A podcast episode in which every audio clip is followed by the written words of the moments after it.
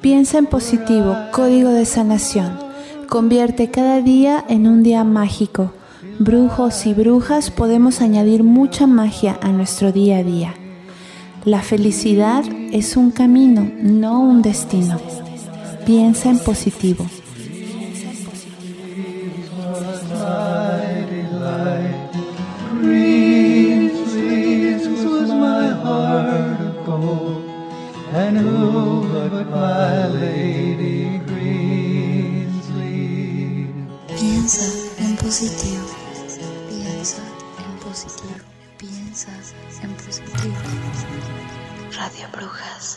Bienvenidos a una nueva edición de Piensa en Positivo, la segunda parte de Aprendiendo a ser mala persona o cómo decir que no. No se necesita demasiada fuerza para sostener un vaso. Apenas son 200 centímetros cúbicos de agua, aproximadamente la cuarta parte de un kilo, unos 200 gramos. No se necesita ser un, un forzudo, pero ya si el mismo vaso lo sostenemos eh, 15 minutos, pesará el doble. Si el mismo vaso lo sostenemos media hora, pesará mucho más. Si el mismo vaso lo sostenemos varias horas, su peso llegará a ser insoportable. Los problemas en la vida son parecidos. En un momento puntual los abordamos y tienen el peso que tienen, pero no podemos vivir permanentemente con el mismo problema. Sería la, misma forma que cargar siempre con el vaso de agua y con la mano extendida.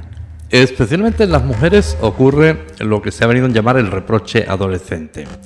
Es que eres egoísta, es que solo piensas en ti. ¿Qué hay detrás de ese reproche tan duro? Sea lo que sea, detrás de ese reproche solo existe la negación de normalmente de la mujer. Pero es que acaso eh, si la persona no le hubiera dicho que no, no se hubiera visto abocado a una especie de suicidio sentimental. Entonces, cuando la persona se está protegiendo, ¿qué es lo que le está reprochando ese reproche adolescente? Pues que se está protegiendo. Eh, realmente es como si cayéramos en una especie de locura de que el amor fuera de verdugos y de víctimas. Muchas veces en la vida somos verdugos y otras veces somos víctimas. Nunca existe, eh, rara vez, rara vez existe una contraprestación, como dicen los poetas o los místicos, de igual a igual. Para la psicóloga Ana Gómez, la asertividad es la habilidad para hacer valer tus propios derechos de un modo adecuado y no agresivo. Tu derecho a decir no, a impedir que los demás se aprovechen de ti, a negarte ante una petición injusta o a negarte a hacer algo que no deseas hacer, incluso aunque no tengas ninguna excusa para ello, así como expresar tus deseos, opiniones, necesidades y sentimientos sin ignorar los de los demás.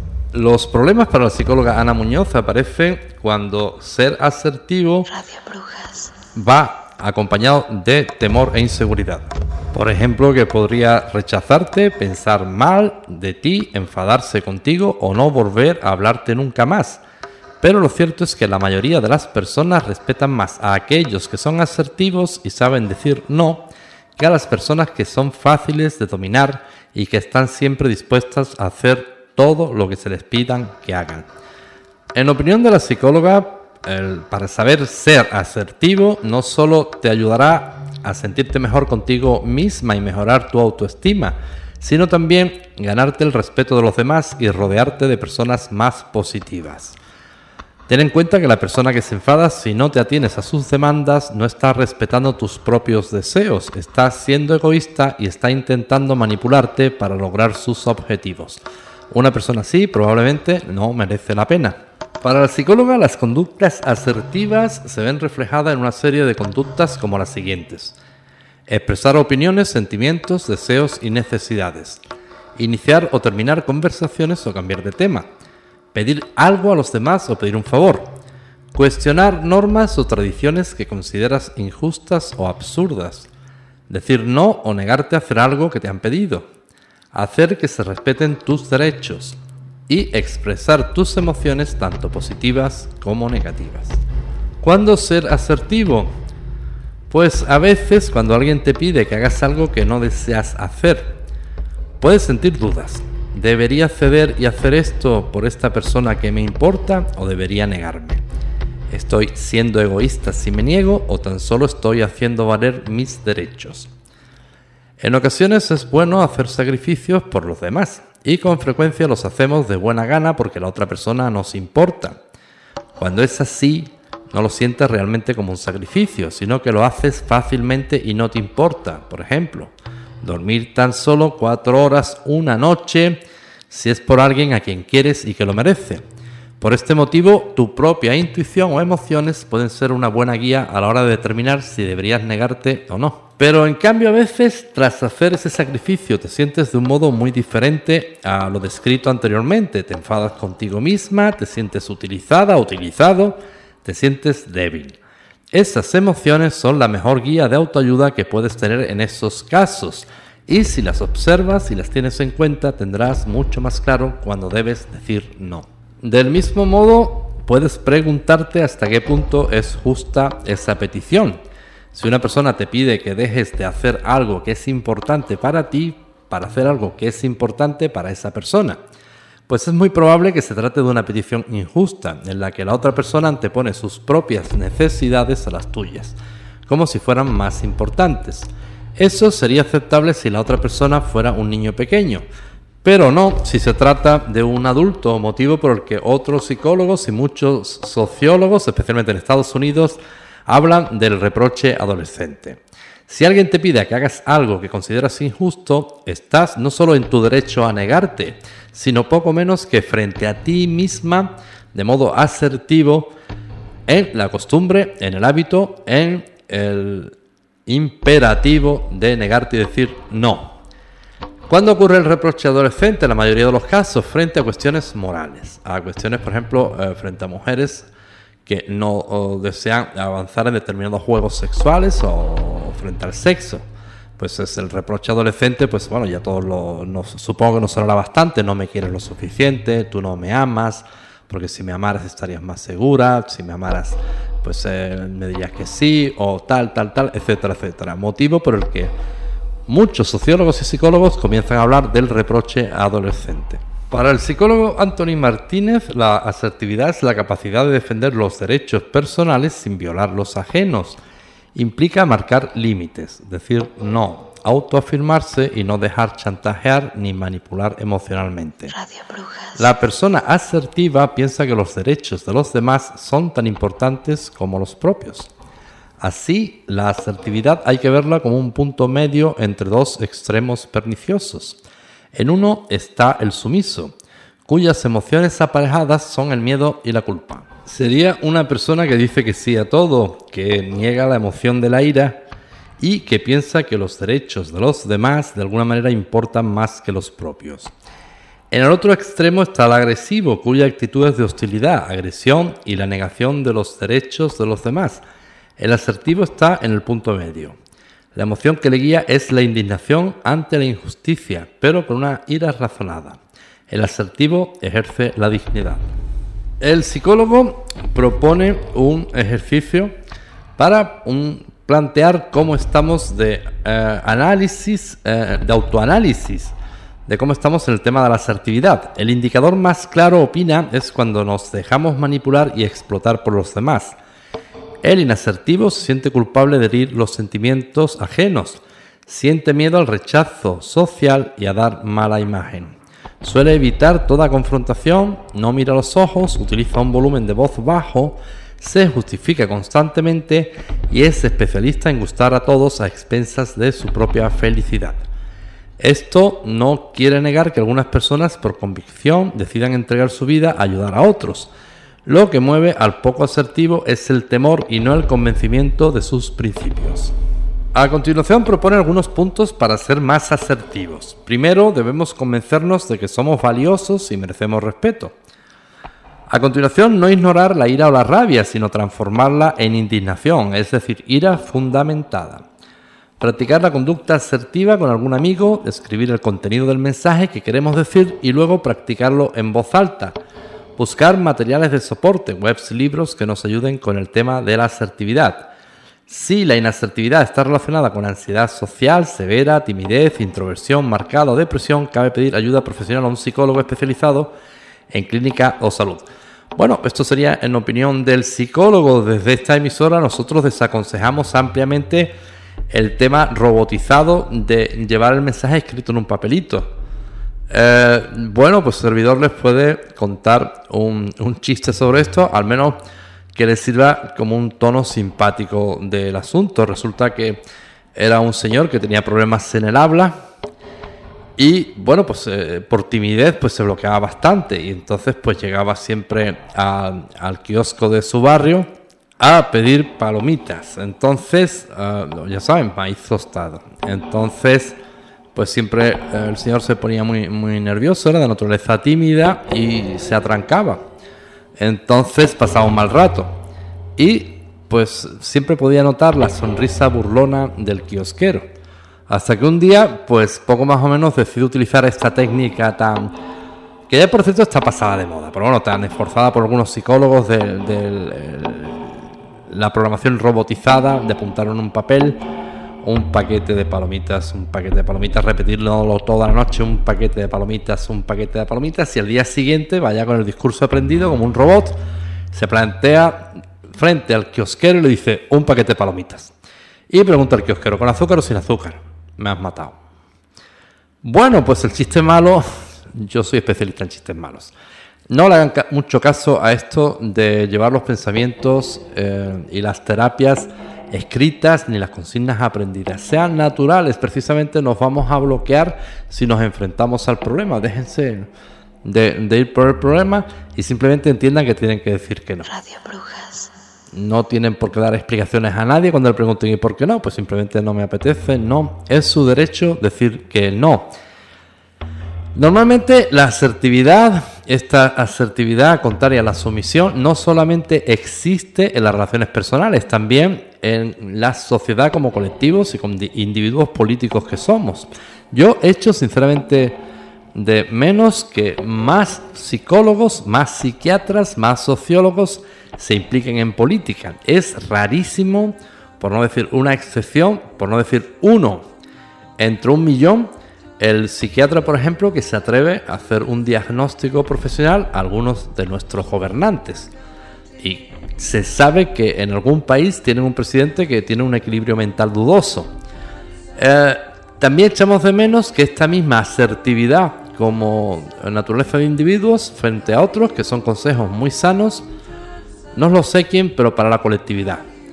Para mandar el mensaje de que no por negarnos a determinada reforma, no por oponernos al gobierno, no por decir no, vamos a ser malas personas y ser castigados. Hay que perder el miedo ese social. Bueno, pues Carla, ¿qué tienes que contarnos?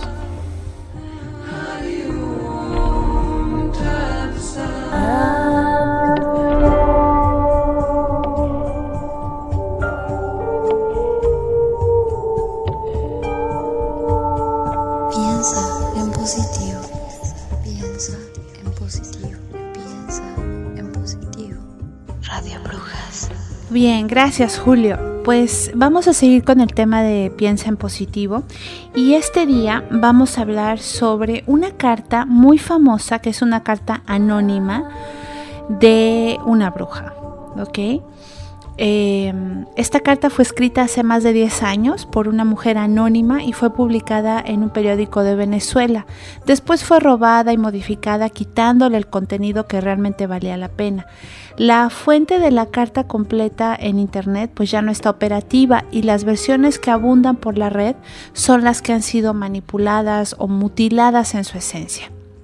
Así que eh, vamos a, a, darle paso a esta carta que se ha recuperado a través de los años y dice así. ¿A quién puede interesar? Soy una bruja.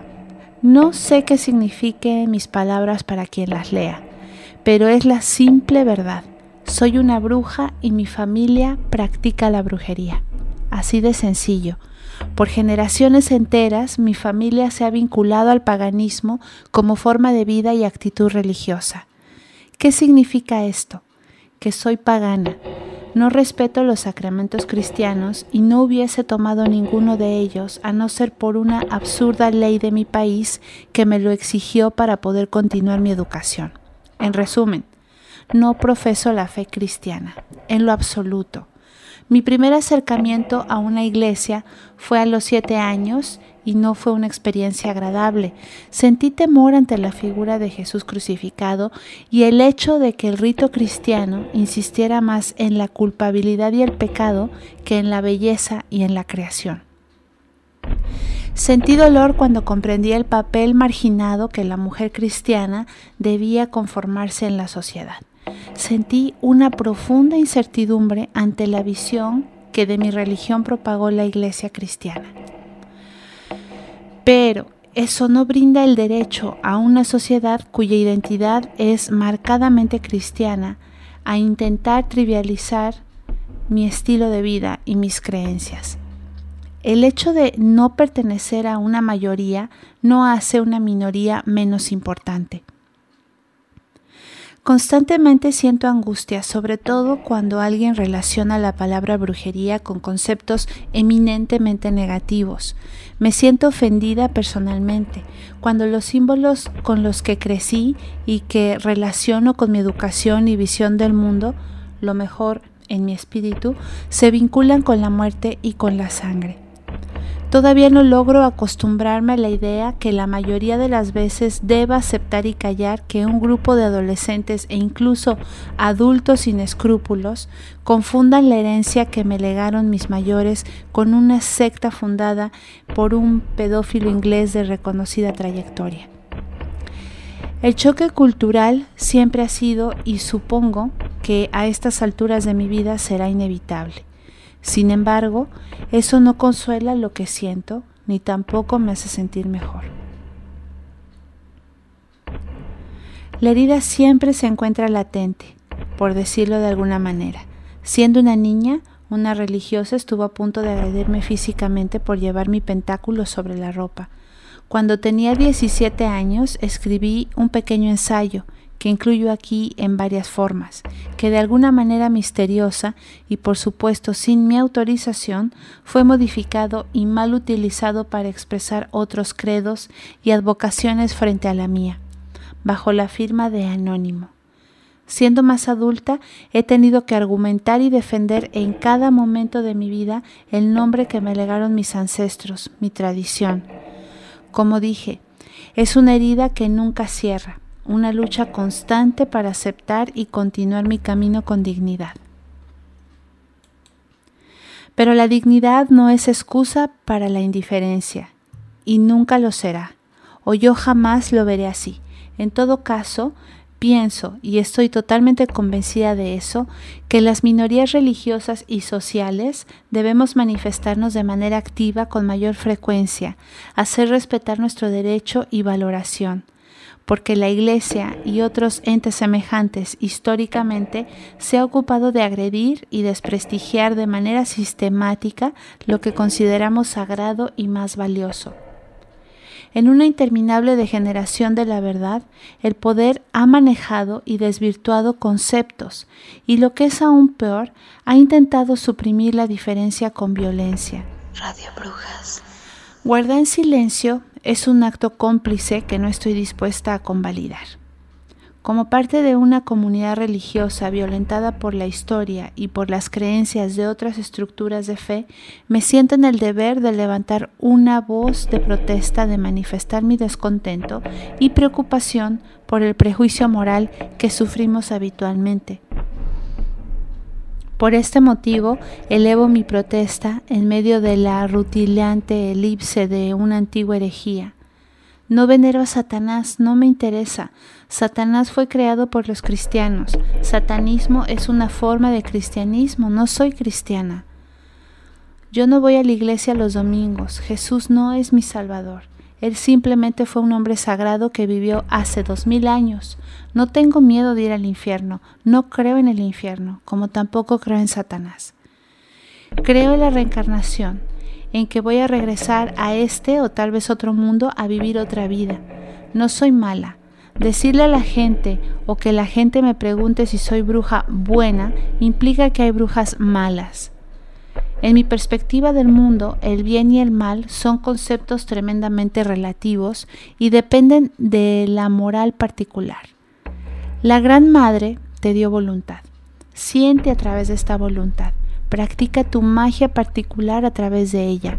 La ley principal de un brujo es, sin lastimar a nadie ni a nada, haz tu voluntad.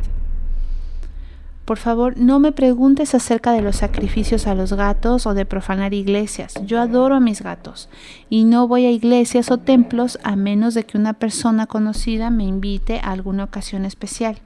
Y si llego a entrar a una iglesia, no me parte un rayo.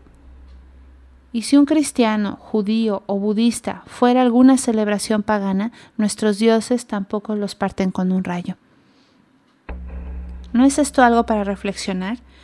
¿No es esto algo para reflexionar detenidamente? Traer un pentáculo puesto no es diferente a traer una cruz, crucifijo o estrella de David. Si quieres que me quite el símbolo de mi religión, porque es ofensivo para ti, necesitas hacer que toda la gente de las otras religiones se quiten el suyo. Las cinco puntas de la estrella del pentáculo representan los cuatro elementos, tierra, aire, fuego y agua, y el quinto, la punta de arriba, representa el espíritu. El círculo que rodea el pentáculo rodea o protege al mundo. ¿Cómo puedes ofender a alguien? La imagen de un hombre torturado muriendo es más ofensivo, sin embargo miles y miles de personas lo usan abiertamente, sin esconderlo. También, por favor no me preguntes si pertenezco a una secta en ese tono de voz mitad horrorizado, mitad fascinado. Mi religión merece tanto respeto como yo se la brindo a la tuya. Aquelarre eso no existe, hablas de mi familia, cuando te refieres a quienes me acompañan en mis creencias. Mis rituales son tan antiguos como los tuyos. En cualquier caso, nuestros rituales contienen velas, comida, licor, poesía, baile y sí, sí hay un cuchillo, que en realidad se llama daga ritual, pero que solo se utiliza para cortar el aire, no la piel de nadie. No bebo sangre, no soy ningún tipo de vampiro visto de negro porque rechaza la energía negativa y porque me veo mejor de negro que con una falda de color naranja con lunares morados, por ejemplo. Si quieres preguntarme algo acerca de mi religión, pregúntame acerca de la próxima luna llena. Pregúntame acerca de las hierbas. Es más, pídeme que te haga una poción de amor, pero no me pidas que te haga un hechizo para hacerte más atractivo, delgado, irresistible y no haría un hechizo para hacer que tu pareja te ame más. Créemelo, que tú no quieres nada de eso, ni el karma que te envuelve para ti ni para mí. Esa es una forma de manipulación, es quitarle el poder a alguien, es actuar en contra de su voluntad, nada bueno. Los brujos trabajamos con la energía universal, con los dioses, para mejorar nuestras probabilidades. ¿Necesitas dinero? No me pidas que te haga un hechizo para que tu jefe te dé un aumento. Simplemente pídele al universo que aumente el flujo de abundancia hacia ti. Eso no es estar imponiendo sobre la voluntad de nadie. Una cosa más, no me des un libro de la persecución de las brujas de Salem. Es como darle un libro del holocausto a un judío. No es chistoso ni de buen gusto. por favor, no trates de, avergonzarme de que lo que soy ni a quién venero. Por favor, no trates de convertirme o de salvarme. No me arrojes con agua bendita. No busco la salvación, no la necesito. Nosotros los brujos nos enorgullecemos con decir que no tratamos de convertir a nadie. Nosotros los brujos simplemente somos brujos y la gente de nuestro alrededor se da cuenta de nuestra paz interior, de nuestra completa responsabilidad con cada uno de nuestros actos, con nuestra irrevocable convicción de vivir la experiencia de nuestra vida a plenitud. No te estoy tratando de convertir o reclutar como bruja. Eso no lo podría hacer, porque el camino es interior. Solo te estoy pidiendo que entiendas y si no quieres entender, por favor, solamente déjame en paz. Que la diosa esté en Piensa en positivo. Piensa en positivo. Piensa en positivo. Bueno, pues esta carta hace una perfecta, perfecta alegoría de cómo se debe de usar la palabra no. Nosotros estamos muy acostumbradas a ceder ante las presiones sociales. Tenemos que aprender a decir que no, que no nos avergüencen, que no nos traten de convertir, que no nos echen agua bendita, que no buscamos la salvación. Nosotros no tratamos de convertir a nadie. Esta carta es muy linda. Y bueno, eh, me vino a, la cabeza cuando estábamos, estamos en el tema de las lecciones de ser mala persona y decir que no. Entonces, eh, visualícense como las mejores brujas o los mejores brujos. Y, eh, por cierto, los brujitos no se sientan ofendidos porque usamos eh, bruja en lugar de brujo. Están todos incluidos, no se sientan excluidos. Más bien, eh, tómenlo como una manera de honrar a las brujas mujeres que hace muchos años fueron oprimidas y que fueron oprimidas por mucho tiempo por el patriarcado. Y bueno, esa es eh, la parte número uno de la lección de hoy de ser malas personas y saber decir que no. También tenemos una, una pregunta de un amigo que nos contactó por, pues por, por el Facebook pidiéndonos consejos sobre cómo decirle a su novia que era brujo yo he escuchado historias de relaciones aparentemente maravillosas que se evaporan repentinamente cuando la persona dice, mm, oye, que soy brujo o soy bruja. Eh, o simplemente tu inocente compañero se da cuenta que hasta el día de hoy o en su momento eras la pareja ideal o que era la pareja de un brujo o una bruja. Por supuesto que nosotros sabemos que no hay nada malo en ser brujo o en estar interesado en cualquier aspecto del ocultismo. El engaño, si se necesita alguno, claro, parece ser en la manera como se da la noticia o como se sabe. Imagínate, Frank, que soy brujo. Esa no es la forma. El pobre Frank se atragantará con sus, eh, por ejemplo, si estará comiendo rosetas de maíz o palomitas de maíz y luego correrá como loco y se irá corriendo. No es la mejor manera. A través eh, de la educación se puede lograr más. Hay que empezar por esperar el momento oportuno cuando él o ella estén en un estado de ánimo tierno y que se les pueda hablar. Luego lleven la conversación hacia el tema del oculto, de manera general. Más que exponer sus intereses, pregúntenle a su compañero sobre qué conocimientos tiene eh, si es necesario, explíquenle que el ocultismo es un campo muy mal entendido, que las películas que presentan tarde en la noche y las novelas baratas son ampliamente responsables de la cantidad de malos conceptos que abundan. Luego di, miraremos la brujería, por ejemplo. ¿Qué crees que sea la brujería? Entonces tu compañero te, hará una, te dará una buena idea de lo que él o ella sabe acerca del tema esto puede ser exacto o no. El asunto es soltarse y explicarle lo que realmente es la brujería, cómo se desarrolló, cómo fue distorsionada, su resurgimiento, la forma en que se practica hoy. No hay que ser muy duros con la cristiandad, solo presenten los hechos. Posiblemente te preguntará, ¿cómo es que sabes todas esas cosas? No vayas a decirle, pues porque soy brujo o porque soy bruja. Todavía hay mucho terreno por cultivar. Simplemente di que te encuentras eh, bastante cómodo bastante cómoda con esta información, que es un tema muy interesante y que te has tomado la molestia de leer muchísimo al respecto. Entonces el siguiente paso es darle a tu novio o a tu novia uno de los mejores libros para que lo lea por sí mismo. Por ejemplo, les recomendamos algo de pues de cualquier libro de, de magia blanca. Si existe en realidad algo mágico, entre ustedes dos, entonces su pareja estará lo suficientemente interesado o interesada en leer lo que le está sugiriendo. Si no es así, entonces realmente no interesa lo que él o ella piense, ¿cierto? A partir de ahí puedes entonces decirle qué tan interesado está y finalmente, otra vez el momento oportuno, confíenle verdaderamente que son brujos o que son brujas. Radio Brujas. Incidentalmente parece que la tendencia en estos días, y yo pienso que es una buena tendencia, es eh, a utilizar más la palabra Wicca que la vieja expresión brujo. Esto ciertamente ayuda a superar las malas concepciones heredadas.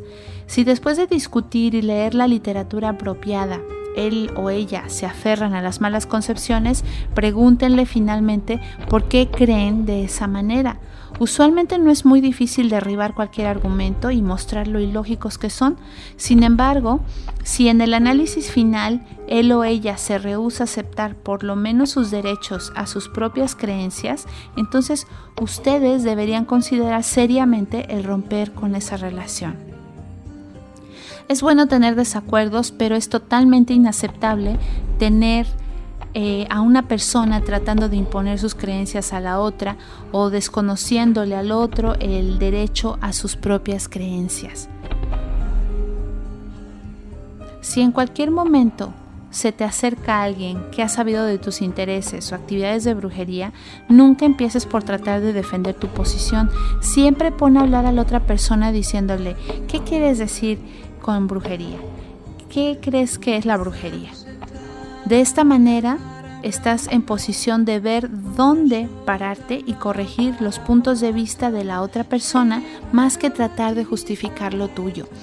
Y aquí, eh, pues en este curso de aprender a ser malas personas, em, a veces duele mucho el tema de la pareja que no entiende que pues que somos brujos o que somos brujas o la misma familia o los compañeros pero hay eh, varios puntos ¿no? que he hablado antes, también muy importantes. Somos mayores de edad, eh, tenemos nuestro libre albedrío y podemos hacer de nuestra vida lo que mejor nos plazca sin hacerle daño a nadie, por supuesto, que es el lema wicano.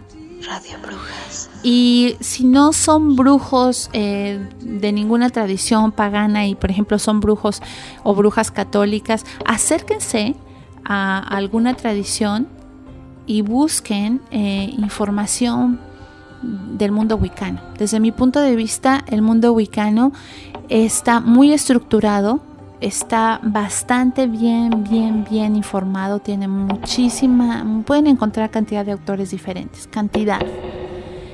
Y eh, bueno, cobijarse bajo el manto que mejor les apetezca, ¿no? De las tradiciones.